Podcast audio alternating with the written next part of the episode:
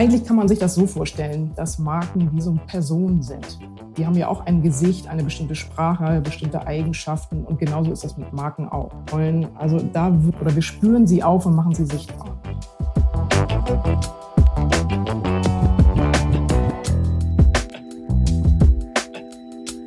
Hallo und ein herzliches Willkommen zu einer weiteren Folge unseres Podcasts Hallo Hamburg Stadt Neubauen. Mein Name ist Karin Pein, ich bin die Geschäftsführerin der IBA Hamburg und heute begrüße ich Claudia Fischer-Appelt von der Agentur Karl Anders für Contemporary Branding. Hallo, Frau Fischer-Appelt. Guten Morgen. Schön, dass Sie da sind. In der Werbe- und Kommunikationsbranche sind Sie vielen bekannt. Claudia Fischer-Appelt hat jahrelang als Kreativchefin der Agentur Fischer-Appelt gearbeitet war Chefin der Kreativagentur Liga Lux und hat vor gut zehn Jahren Karl Anders, eine Agentur für Design und Kommunikation, mitgegründet. Ausgezeichnet wurde sie unter anderem mit einem Cannes Lions, dem Designpreis der Bundesrepublik Deutschland und dem IF Design Award. Das ist ja eine ordentliche Vita. Liebe Frau Fischer-Appel, zum Einstieg äh, würde ich Ihnen gerne eine persönliche Frage stellen. Wir haben nämlich gelesen, dass Ihr Motto lange Zeit lautete The Brain Runs on Fun. Was meinen Sie damit? Das ist eine gute Einstiegsfrage, weil ich sagen würde, dieses Motto gilt eigentlich bis heute bei uns bei Karl Anders. Mit diesem Satz sagen wir sehr plakativ, einen neurowissenschaftlichen Prozess beschreiben wir damit. Es ist so, dass unser Gehirn so funktioniert, wenn uns etwas richtig wichtig ist und am Herzen liegt, sind wir sozusagen ja begeistert und haben Spaß. Und wenn wir uns in diesem Begeisterungszustand befinden, dann werden so Botenstoffe ausgeschüttet und dann können wir all das leisten, was wir uns sozusagen vorgenommen und was uns so am Herzen liegt. Und wir versuchen, diesen, diesen Begeisterungszustand sozusagen herzustellen. Wir glauben, dass so auch Marken funktionieren und dass Branding so funktioniert. Und deswegen ist es unser Motto. Unser Podcast Hallo Hamburg Stadt Neubauen beschäftigt sich mit möglichst allen Themen, die mit Stadtentwicklung und Stadtplanung in Hamburg zu tun haben. Und insofern laden wir auch ganz unterschiedliche Gäste zu unterschiedlichen Spezialgebieten ein. Heute wollen wir mit Ihnen über Kommunikation und Markenentwicklung sprechen und das in den Mittelpunkt stellen. Insofern ist das tatsächlich eine interessante These, beziehungsweise schon fast eine medizinische Verknüpfung, die Sie da hergestellt haben. Wir haben allerdings auch festgestellt, dass Markenentwicklung und auch Standortmarketing, Kommunikation tatsächlich eine erhebliche Auswirkung auch auf die Quartiersentwicklung haben können. Und Sie als Gründerin von Karl Anders als ein Studio für Contemporary Branding müssten uns einmal kurz erklären, was das eigentlich genau bedeutet, beziehungsweise wie Sie Ihren Arbeitsauftrag beschreiben würden. Oh ja, das mache ich gerne. Branding ist ja so das neue Wort im Grunde für Identitäten oder für Identitätsfindung. Also wir denken uns Identitäten aus oder wir frischen alte auf und wir bilden diesen Identitäten nach und wir gestalten sie. Also hat Branding immer etwas mit Markenführung zu tun.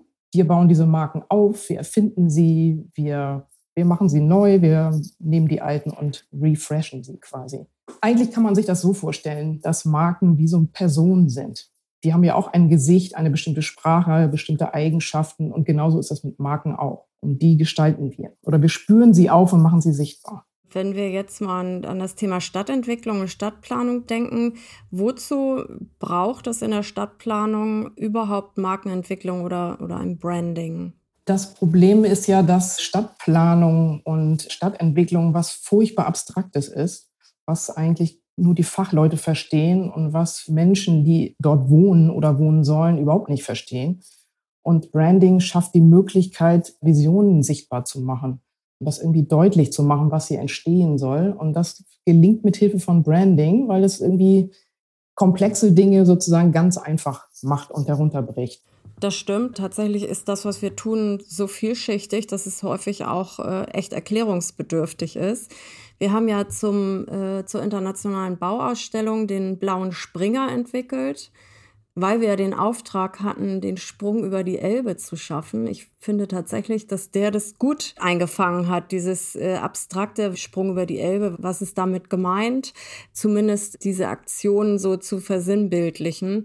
ohne dass man dann schon weiß, was da eigentlich inhaltlich dahinter steht. Aber vielleicht könnten wir noch mal über diese Marken sprechen. Also wir haben einmal den, den blauen Springer entwickelt und an dem halten wir tatsächlich ja auch immer noch fest. Und für die Projektentwicklung in Neugraben-Fischbeck haben wir eine eigene Markenentwicklung mit der Marke und dem Logo Naturverbunden Wohnen entwickelt. Da war als Ausgangspunkt die Markenidee, dass ja alle unsere Quartiere in Neugraben-Fischbeck direkt an Naturschutzgebiete angrenzen und wir als Quartiersentwickler eben deshalb auch einen großen Schwerpunkt auf diese nachhaltige Entwicklung legen müssen.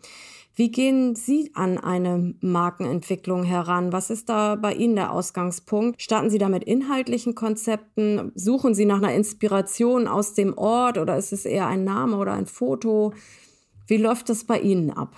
Ich möchte vorab einmal noch über den Springer sagen, dass ich damals, als der veröffentlicht wurde, wirklich richtig aufgeregt war, weil ich dachte, wow, was passiert denn da in Hamburg? Das war wirklich so ein, so ein ungewöhnliches Zeichen und so modern. Es hat wirklich mit einem einzigen Zeichen, das ist nämlich auch Branding, irgendwie für viel Aufmerksamkeit und wirklich für ein tolles Symbol gesorgt. Und ich finde es bis heute sehr zeitgemäß. Vielen Dank, finden wir auch. nee, ist wirklich, wirklich richtig toll.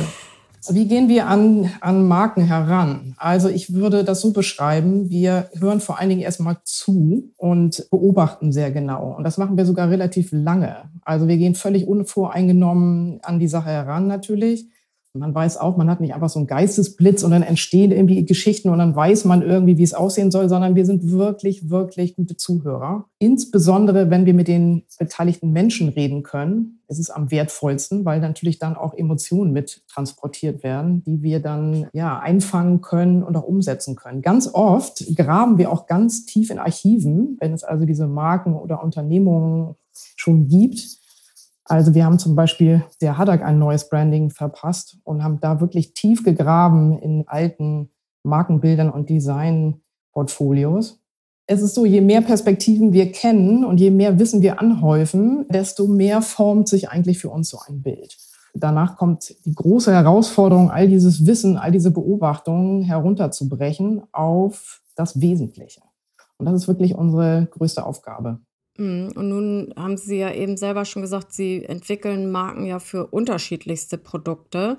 Wenn wir das noch mal ein bisschen zuspitzen auf das Thema Stadtteilmarke. Bei uns ist es ja so, wir haben immer einen Ort. Und unser Anspruch ist eigentlich immer, dass, dass die Marke wirklich was mit dem Ort zu tun haben muss. Dass wir uns das eigentlich nicht ausdenken und da irgendwie wie so ein UFO reinfliegen, sondern Wahrscheinlich ist es das, was Sie auch mit Zuhören meinen, aber eigentlich muss man nicht die Spuren des Ortes suchen und gucken, was macht diesen Ort eigentlich besonders. Also wie gehen Sie an so eine Stadtteilmarke heran?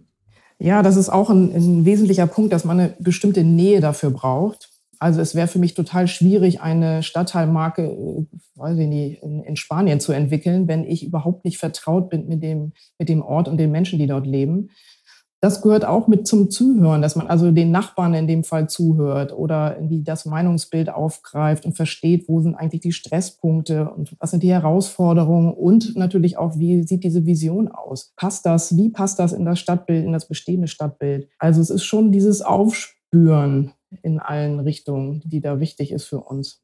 Und besteht eine Stadtteilmarke aus, aus äh, mehreren Bestandteilen? Also was gehört alles zu einer Stadtteilmarke? Das ist ganz unterschiedlich. Das kann ich gar nicht so sagen. Manchmal ist es einfach nur ein Gebäude, was so ein Stadtteil prägt oder eine ganze Stadt. Und manchmal ist es ein bestimmtes Logo oder ein, ein Claim, so ein Motto. Manchmal sind es auch bestimmte Menschen, die für einen Stadtteil stehen. Also das ist so ein bisschen unterschiedlich und kommt so drauf an. Wenn man also ein ganz neues Viertel entwickelt und noch keine Menschen da äh, wohnen, ist es natürlich wiederum wichtig, dann die, die beteiligt sind, sozusagen zu zeigen, um deren Motivation mhm. äh, zu verstehen und all die Gedanken, die dahinter stehen. Wenn Sie so eine Marke entwickelt haben, wie transportieren Sie dann? Also auf welchen Kanälen, welche Kanäle werden genutzt und wie wird dann eine Marke sichtbar oder auch wiedererkennbar? Ja, das ist natürlich die große Aufgabe. Wie schafft man da diese Wiedererkennung? Zumal man ja oft mit begrenzten Ressourcen arbeiten muss. Deswegen versuchen wir mit möglichst wenig Maßnahmen schon diese Wiedererkennung hinzubekommen. Also es ist relativ plakativ zu arbeiten. Im Kern ist es eigentlich der, der Slogan vielleicht oder das Logo. Wenn das schon richtig prägnant und plakativ ist, dann fallen alle anderen Maßnahmen schon viel leichter. Ja, man muss auf diese Stringenz achten, die heute aber auch ein bisschen anders funktioniert als früher. Früher wurde das so in Millimeter genau ausgemessen. Das Logo hat immer hier zu stehen und die Farben sind immer da einzusetzen. Heute funktioniert das ein bisschen anders. Es ist mehr so ein, ein Gefühl, was ich durch ein Branding durchziehen muss oder so eine Art DNA, die durch ein Branding sich zieht. Aber vielleicht noch mal ein bisschen konkreter. Also das Logo ist sicherlich immer ein Bestandteil einer solchen äh, Stadtteilmarke. Aber, aber auf welchen Kanälen wird das Logo dann platziert? Also was gibt es für Möglichkeiten, das in die Welt zu tragen? Was ist gängig und was ist vielleicht mal ein bisschen abseitig innovativer? Also der wichtigste Touchpoint ist natürlich die, die Website, ein Anlaufpunkt, der sozusagen alles bündelt. Da wird auf jeden Fall diese Marke stattfinden. Ähm, dann geht es darum, vor Ort auch irgendwann dieses Branding sichtbar zu machen. Da ist natürlich die Frage, ab wann das Sinn macht und ab wann das beginnen kann. Und dann gibt es weitere digitale Kanäle. Also Social Media zum Beispiel ist eine Geschichte oder dieser Podcast hier ist ja auch eine tolle Möglichkeit des Brandings. An manchen Haltepunkten ist es zum Beispiel gut, auch out of home zum Beispiel Plakate zu schalten und für Aufmerksamkeit zu sorgen diese Beteiligungsformate, die wir ja auch bei Oberbillwerder haben, das sind natürlich auch Branding-Anlässe. Fallen Ihnen besonders gute äh, Beispiele für ein erfolgreiches Urban Branding ein, also besondere Stadtteilentwicklungen oder auch Städte, die das einfach geschafft haben, das so wirklich in den Köpfen zu verankern? Also ich bin ja Designerin und da fällt mir sofort Helsinki ein, mhm. die ein unfassbar gutes Stadtbranding auf die Beine gestellt haben. Und was daran so besonders ist, es ist in wenigen Monaten entstanden, ich meine irgendwie in einem halben Jahr, was ja auch eine wahnsinnig ressourcensparende Angelegenheit ist. Und das Wesentliche war, dass auch die, diejenigen, die dieses Branding einsetzen müssen, also die ganzen Angestellten der Stadt oder Mitarbeiterinnen der Stadt, das wirklich einfach einsetzen können und auch mit Lust und Freude einsetzen. Und ich glaube, das ist auch eine große Stärke dieser CI. Es funktioniert wahnsinnig einfach. Und das macht heute ein gutes Branding aus. Es ist einfach einzusetzen, es ist einfach wiederzuerkennen und es macht Freude, sich damit zu beschäftigen. Soll ich es ein bisschen beschreiben? Ja, gerne. Das Tolle ist, die haben also ein ganz altes, auch im Archiv gegraben und haben ein altes Symbol, nämlich ein Schiffssymbol, ein Schiffsbug genommen und äh, schreiben praktisch alle Begriffe, die mit der Stadt zu tun haben, immer wieder in diesem gleichen Buch in allen Sprachen und haben sozusagen ein Symbol, was sich immer verändert, aber sofort wiedererkennbar ist. Das ist wirklich sehr klug. Mm, und dynamisch scheinbar, mhm. wenn man die Inhalte verändern kann. Mhm. Und äh, haben Sie auch das, das passende Gegenbeispiel? Also welche Stadt braucht dringend mal ein Rebranding? Oh, da möchte ich mich diplomatisch äußern. Sagen Sie jetzt nicht also, Hamburg. also ich könnte es so beantworten, alle Städte, deren Branding etwas in die Jahre gekommen ist und die diese diesen neuen Anstrich brauchen, denen würde ich natürlich gerne helfen oder auch raten, das mal in Angriff zu nehmen, weil wir vor so vielen Herausforderungen stehen. Es ist einfach äh, wichtig, das up-to-date zu halten. Wie häufig braucht man dann ein Rebranding als Stadt? Oh, das ist eine gute Frage. Ähm, am besten braucht man gar nicht so krasse Rebranding, sondern arbeitet die ganze Zeit fortwährend an diesem Branding. Dann ist das eigentlich die, der beste mhm. Lösungsweg. Welche Auswirkungen hat ein, ein gutes Branding? Kann es äh, gelingen, das Image und das Ansehen einer, einer Stadt oder eines Stadtteils völlig zu verändern? Soll es das überhaupt? Fallen Ihnen da Beispiele ein, wie, wie ein Branding sich auf die Wahrnehmung einer Stadt oder eines Stadtteils ausgewirkt haben? Also ein Branding allein kann nicht so wahnsinnig viel Veränderung in den Köpfen hervorrufen, wenn sozusagen der Stadtteil selbst sich nicht auch verändert. Also das ist immer bei Markenbildung so, es muss halt auch echt sein und von innen kommen quasi. Aber wenn Städte sich verändern, wie zum Beispiel Autos aus der Stadt verbannen oder äh, auf nachhaltigere Konzepte setzen, dann ist es natürlich gut, dieses Unterfangen auch sichtbar zu machen und mit einem Branding zu versehen, dass man also auch sieht, oh, da hat sich was verändert. Ah, das ist der neue Geist. Den lässt sich, das lässt sich auf dieses Branding zurückführen oder begleiten. Und äh, wenn wir mal auf die Marke Hamburg zu sprechen kommen, was macht für Sie die Marke Hamburg aus und was ist der Markenkern? Mmh Hamburg ist, glaube ich, der, der Mix, der Hamburg ausmacht und die Widersprüche und Kontrast, die sozusagen vereint werden in einem. Sowas wie Vielfalt oder Vielfalt am Wasser wenn ich das auf einen Satz bringen müsste. Tatsächlich hat man ja auch den Eindruck, dass jeder äh, Stadtteil irgendwie seine eigene Marke hat, beziehungsweise es gibt sehr, sehr große Unterschiede und unterschiedliche Markenattribute zwischen den einzelnen Stadtteilen. Äh, finden Sie, das ist der Marke Hamburg gelingt, dem einen Deckel zu geben, also einen Halt über alles? Ach, das glaube ich schon, dass das funktioniert. Ich weiß aber auch, dass das natürlich schwierig ist. Aber das ist ja das Tolle an dieser Stadt, dass es so unterschiedlich ist.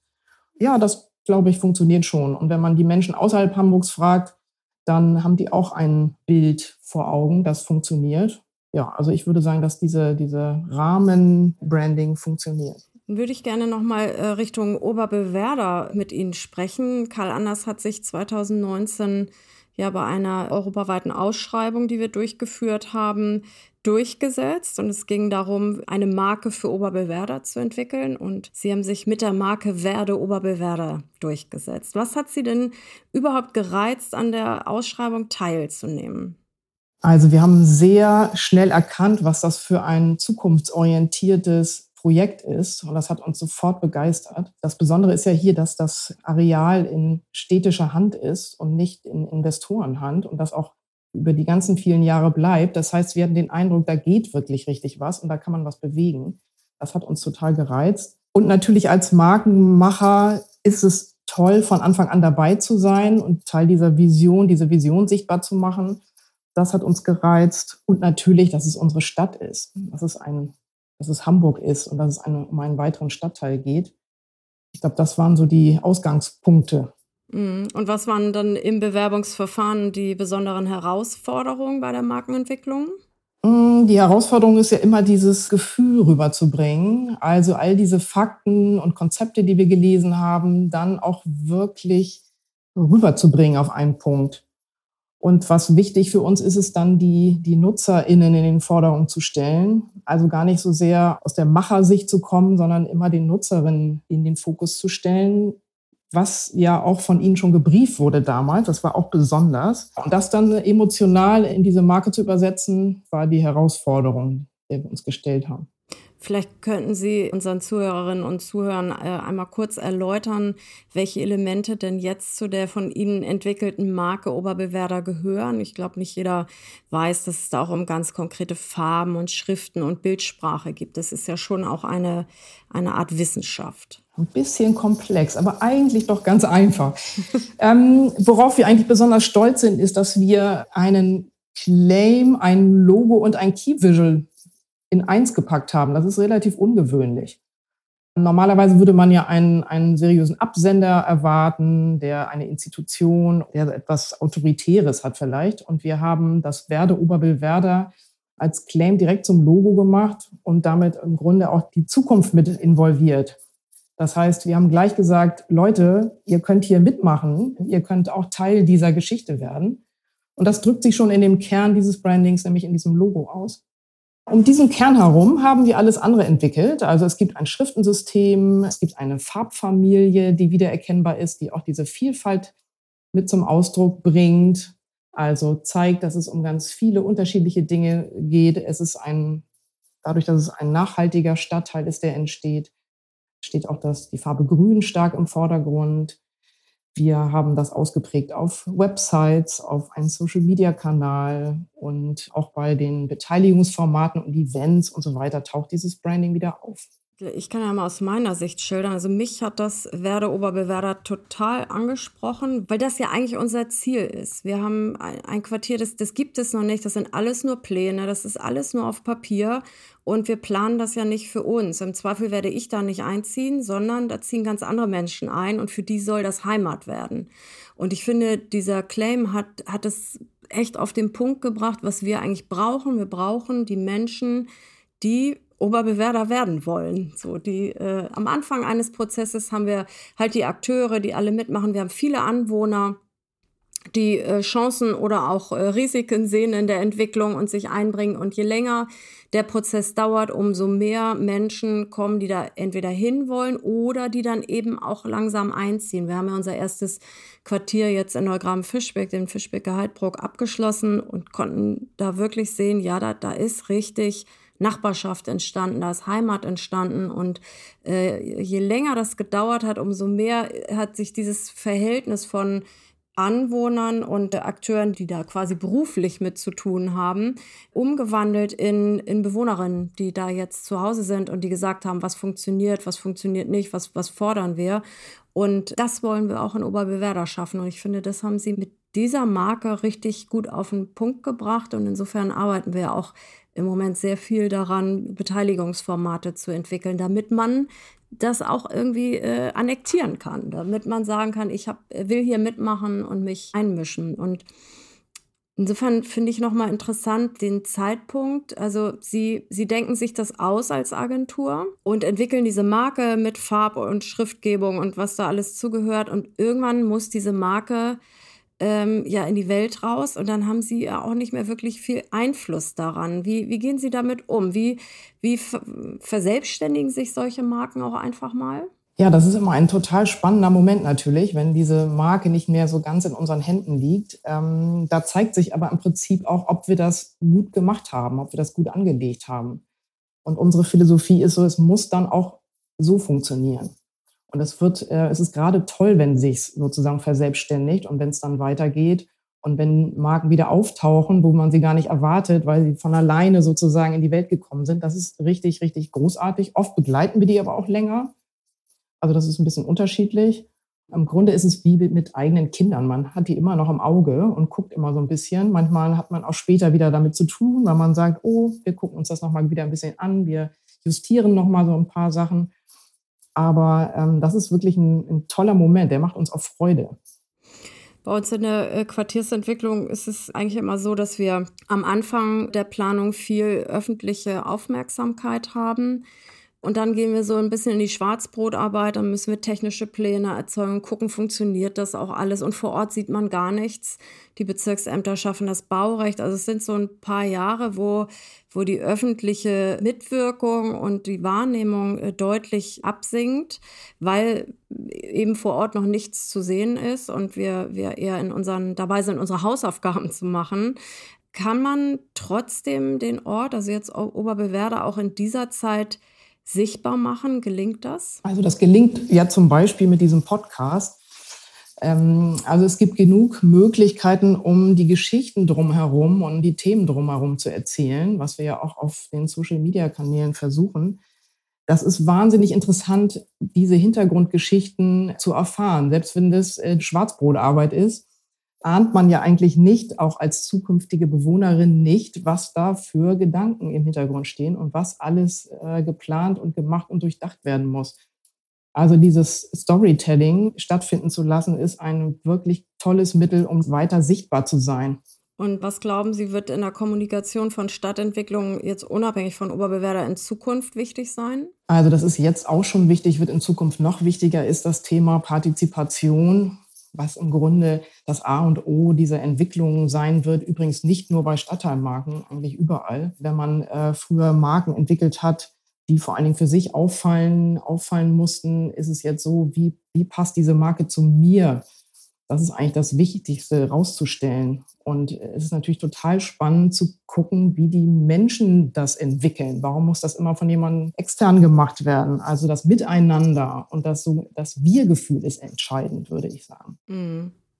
Nun gibt es neben dem Wir-Gefühl ja auch äh, aktuell oder in den letzten Jahren ziemlich viel Gegenwind. Also fast alle großen Stadtentwicklungsprojekte oder auch einzelne Bauprojekte äh, rufen äh, doch eine vehemente Gegnerschaft auf den Plan. Es gibt äh, Bürgerinitiativen und äh, Gruppierungen, die die halt äh, eigentlich gar keinen Neubau mehr wollen oder gegen konkrete Projekte sind oder Nachbarn, die sagen, nicht, nicht gerade neben mir, im Rest Hamburgs schon. Ähm, welchen Einfluss hat, also kann Marketing da entfalten mit diesen Gruppen oder Menschen auch in Austausch zu kommen, den Dialog zu führen, weil unsere Erfahrung ist, dass, dass tatsächlich der direkte Austausch eigentlich auch mit diesen Gruppen das wichtigste Mittel ist, um einen Konsens zu finden, um einen Weg zu finden, wie kann man es denn zusammenbringen, dass es eigentlich für beide Seiten gut ist. Hat Marketing da einen Ansatz? Das Sprechen und die Transparenz und der Austausch, der ist wichtig. Und zwar nicht nur ein, ein oberflächlicher Austausch, sondern auch das Gefühl erzeugen, dass man mitreden kann und dass man auch gehört wird.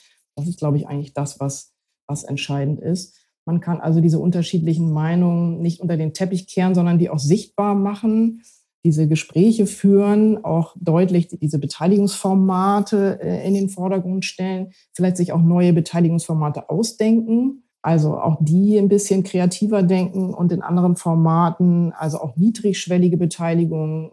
Es gibt ja auch viele Menschen, die nicht so viel Zeit äh, aufbringen können, um sich intensiv einzubringen, aber vielleicht trotzdem gern ihre Meinung kundtun wollen. Also da wirklich ähm, sich viel Zeit für nehmen. Das ist schon auch ein einen Rahmen, der ein Marketing irgendwie schaffen kann. Aber im Prinzip braucht jedes große Projekt wahrscheinlich eine eigene Kommunikationsstrategie neben der Markenstrategie, ne, um das äh, handeln zu können. Wenn wir nochmal den Blick äh, vorauswerfen, wir sind gleich am Ende angelangt. Gibt es äh, langfristige Trends, die Sie auf uns zukommen sehen? Brauchen wir jetzt für zukünftig immer TikTok-Videos, um unsere Informationen zu platzieren oder äh, wie nehmen Sie das wahr? Ja, das bleibt natürlich weiter in der Veränderung. TikToks, Videos, äh, also einen Stadtteil tanzen, fände ich ganz spannend, eigentlich an dieser Stelle mal zu überlegen. Ich glaube, dass das Thema Beteiligung, Partizipation einfach ein wesentlicher Trend ist, der weiter laufen wird und die Art und Weise, wie wir diese Partizipation ermöglichen. Die Kanäle werden sich weiter verändern und fortschreiten. Ich denke, dass das Thema Nachhaltigkeit und bewusster Umgang mit Ressourcen für eine lebenswerte Stadt weiterhin im Zentrum steht, dass insbesondere die jungen Menschen und Zielgruppen das als selbstverständlich erachten, dass das mitgedacht wird und auf die Barrikaden gehen, wenn das eben nicht so ist, verständlicherweise. Und dass man dieses Bedürfnis in Zukunft äh, weiter in den Vordergrund oder viel weiter in den Vordergrund rücken muss. Ja, Frau Verschapel, das war ein perfektes Schlusswort zum Thema Marken- und Kommunikationsstrategie in der, in der Stadtentwicklung. Vielen Dank, dass Sie heute unser Gast waren. Und bei unseren Hörerinnen und Hörern bedanke ich mich herzlich fürs Zuhören. Unser Podcast Hallo Hamburg Stadt Neubauen erscheint alle vier Wochen und wenn Sie möchten, empfehlen Sie ihn gern weiter, abonnieren oder bewerten ihn und wenn Sie sich für die Projekte der IBA Hamburg interessieren, dann folgen Sie uns gern auf Twitter oder Instagram. Mein Name ist Karen Pein und ich sage auf Wiedersehen bis zum nächsten Mal.